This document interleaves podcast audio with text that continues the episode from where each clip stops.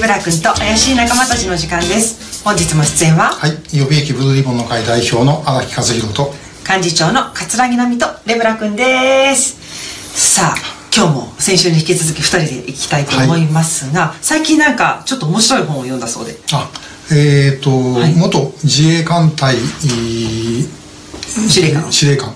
えーまあ、昔で言うと連合艦隊司令長官になりますが、あの広大おじさんえーのお書かれた、あ自衛隊あじゃないや防衛省に次ぐ、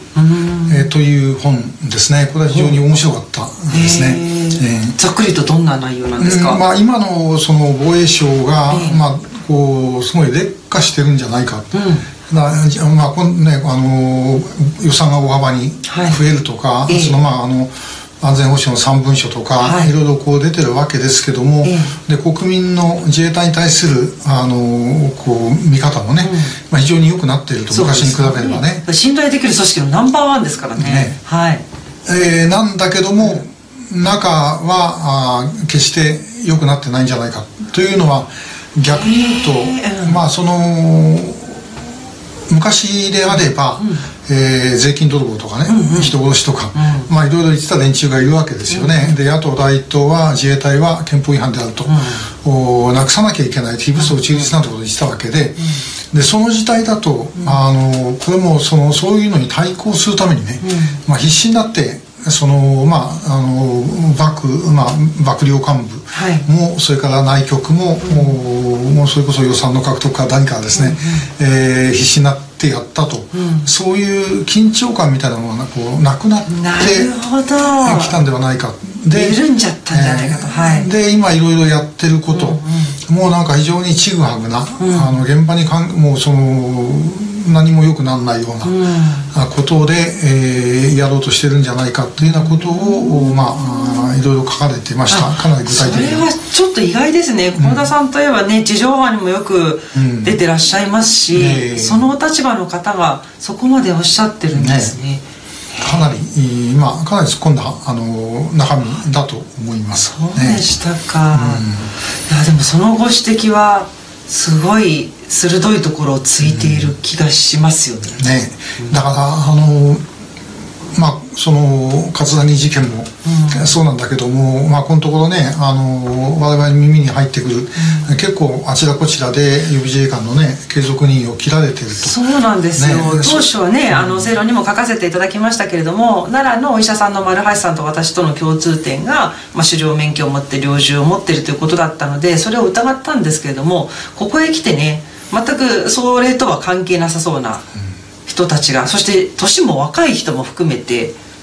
継続任用できませんっていうふうに言われちゃってるんですよね。だ昔だったらね継続任用できないっていうのは例えばあの訓練に出頭しないとかね、はいはい。えー訓練中になんかこう問題を起こすとか、まあそういう人間だったわけなんだけども、おその今あの首切られた人間っていうのはみんなだから真面目に訓練も出てるし、まあで、コロナでそういう事情で訓練がなくなって出れなかったことはありますけどもね、まあ、それはもうね、あの防衛省側の対応なんで、えー実際にちゃんとやってる人間を切っていくというようなことっていうのは、まあ、何があるのかはまだあの調べてる途中なんで、はい。えー分かりませんけどもそれだけじゃなくて、あのまあ、そういうようなことに結局結果的にね、あの理由がどうであれ、結果的にそういうふうなことに至るっていうのはやっぱりおかしい、ね、としか言いようがない。はい。えーそうするともうそうやって考えてみると、まあ、この間のあのセクハラの事件とか、あの自衛隊って結構ねそういう緩みがあるんではないだろうかと。そうですよね。ね。なんか問題が起きた時にもみ消しとけばいいやみたいなあのそれでやり過ごせるよっていう甘えもある気がしますね。ね。でしかもねなんとなく今あのこう自衛隊をね支援する意識が高まったおかげで自衛隊のことを批判しちゃいけないみたいなね、うんうん。えことが結構ありますけどね、はいなんかもう本当にあの特に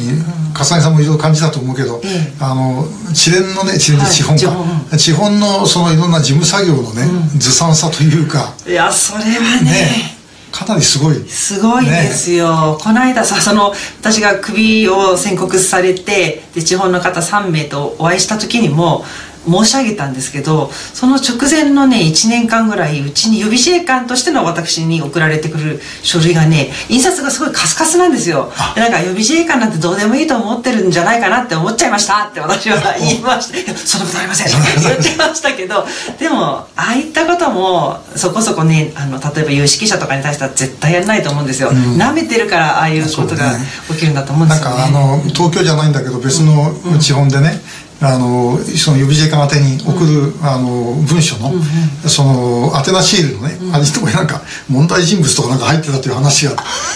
なんだったかなんかそんなようなことだからなんか間違えてこうそこへあれを入れちゃったんですけど、だけどね。あともう一個言っていいですか？あの季節も近づいてきたのでこれはもう56年前だと思うんですけれどもあの我々確定申告っていうのをするじゃないですか、3月になると。でそれって結構面倒な作業なんですよ、うん、てかかなり大変な作業なんですよね。でやっとの思いで作って提出したらその後自衛隊のそれこそ地方からまたあの追加でなんか送られてきてもう出しちゃったよって あんな面倒くさい計算してやっと出したのに今更そういうの送ってくるってそれもなんかね訂正版みたいなやつだったんですね。そもそも自衛隊から年1回のあのなんていうんですかあの表は送られて源泉徴収票は送られてきていたんですけどもプラスアルファで来たのに